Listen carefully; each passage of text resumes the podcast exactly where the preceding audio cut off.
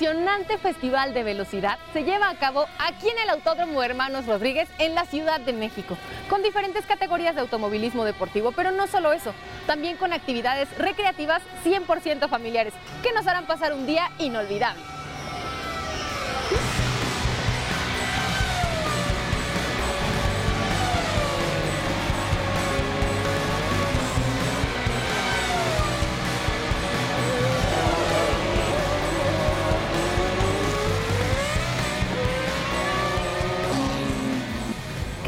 Un evento de esta magnitud?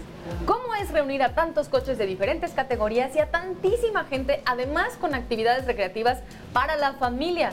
Yo creo que es una empresa gigantesca la que acaban de emprender ustedes, Gerardo, al meterse en este rollo de armar un festival de la velocidad. Muchas gracias por acompañarnos aquí en De Todo. Muchas gracias, Alexia, por venir a platicar y conocer más de lo que es Speedfest en el Autódromo Hermanos Rodríguez. Que por cierto, el Autódromo Hermanos Rodríguez en México país es el único que tiene una categoría suficiente para que Fórmula 1 pueda competir. O sea, es el mejor lugar para carreras en todo el país. Oye Gerardo, a ver, entonces platícanos.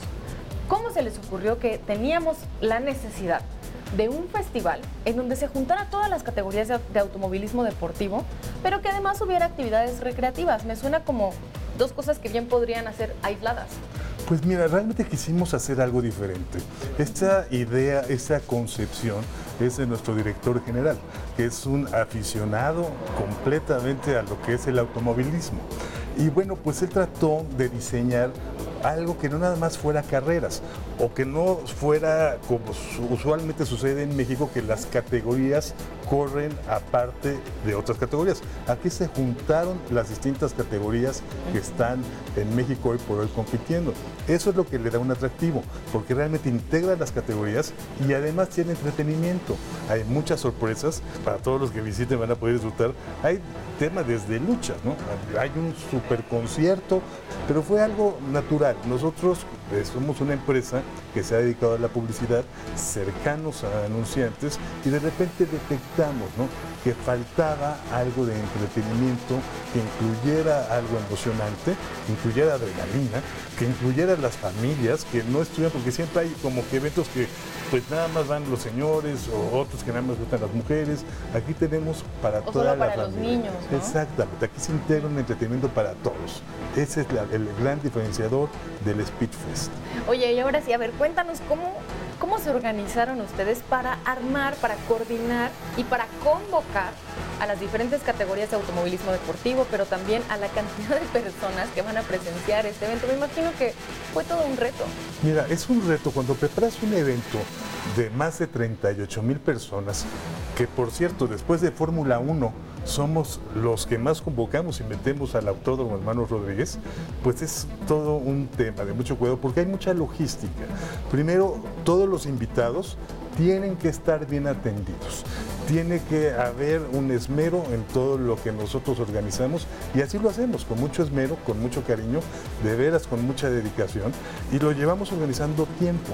Tanto lo que sucede en pista, que nosotros tenemos aliados, aliados importantes, aliados eh, muy relevantes en, el tema automovilismo, que ya son los promotores de automovilismo, a los que nosotros convocamos, integramos a este gran evento. Y además de todo, pues lo que sucede fuera de la pista, eso también es algo muy complejo, pero te, digo, es algo que se hace con mucho cariño, somos una estructura sólida, muy bien eh, coordinada, hay muy buen liderazgo para todos los que trabajamos aquí y por eso hemos logrado hacer este evento. Estamos hablando de un evento de miles de personas, pero yo tengo una duda. ¿Es solamente para aficionadas y aficionados del automovilismo? Ya dijimos que es familiar, pero a lo mejor también pueden asistir personas que no sepan nada de coches, que nunca hayan Por supuesto, por supuesto. Esto está abierto a todos. No tienes que ser un conocedor de las categorías, ni siquiera tienes que ser un fanático de las carreras, porque tenemos otro tipo de entretenimiento, desde una feria para los niños, tenemos también simuladores para los niños o jóvenes o adultos eh, tenemos un área también de, vamos a decir, de distintos negocios opuestos o de merchandising, cosas así que también llevan cosas muy interesantes. Y bueno, pues está ahí, siempre que vas a un evento donde pues va a haber música, también tenemos, por ser el mes de septiembre, tenemos también eh, por parte de la Cámara Nacional de Comercio de la Ciudad de México, va a tener una participación donde ha integrado una exhibición de los trajes regionales mexicanos. ¿no? Entonces va a haber música mexicana, vamos a tener esos bellísimos trajes que van a estar ahí portando distintos modelos y bueno, pues está entretenido para todos, esa es la verdad. ¿Cómo seleccionaron a los pilotos y a las, no quiero decir escuderías, o no sé si ustedes tuvieron injerencia en eso o son cada categoría quienes deciden quiénes van a participar con ellos. Me, llama mucho la atención esto porque finalmente son las estrellas que vamos a ver en la pista. Es correcto, no. Realmente lo que son las categorías, pues hay promotores atrás de las categorías, ¿no? Y los pilotos pues están inscritos en unas categorías. Realmente eso no depende de nosotros como el comité organizador del evento, sino eso ya corresponde a las categorías, definir quiénes son los que van a correr. Oye, ¿cuántas personas conforman su equipo y cómo más o menos están organizadas para poder coordinarse? Porque ya hemos hablado que es un evento gigantesco para miles de personas, que ahí está la pista, pero también las actividades alternas. Tenemos un pequeño ejército realmente un área de operaciones muy sólida, que es hacer todo el montaje del evento en pocas horas, se tiene que montar y luego desmontar. Pues tenemos, yo creo que eh, de manera directa, algo así como 220 personas eh, eh, por parte de la empresa, indirectos, pues tendremos otros 250 personas, básicamente. Entonces sí es un número importante de personas dedicadas a hacer un gran evento y que las personas se vayan muy contentas. ¿Cómo reaccionaron las personas en la primera edición de este festival? ¿Qué es lo que pasó una vez que concluyó? ¿Por qué les dieron ganas de abrir la segunda edición? Bueno, a los que participan les ha gustado mucho a los pilotos la proyección que tienen de estar en un evento más profesional, muy bien ordenado, muy bien organizado y que pues les ayuda muchísimo en todo lo que es la promoción de la parte del automovilismo. Oye, ¿tienes algunas recomendaciones para que las personas que quieren asistir a este festival en las ediciones posteriores sepan qué es lo que tienen que hacer, cómo se la van a pasar, qué tienen que llevar, qué está permitido, qué cosas definitivamente no. Yo lo que les recomiendo es que se acerquen a nuestras redes de Speedfest MX, nos estén siguiendo en Facebook, eh, redes, en la página de internet. Nosotros hacemos una comunicación, una publicidad, con lo cual se puedan ir enterando qué es lo que viene. Entonces, esa es la mejor manera de estar enterados.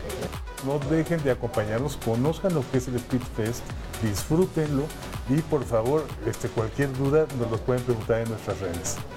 Muchísimas gracias. Gracias, Alecia.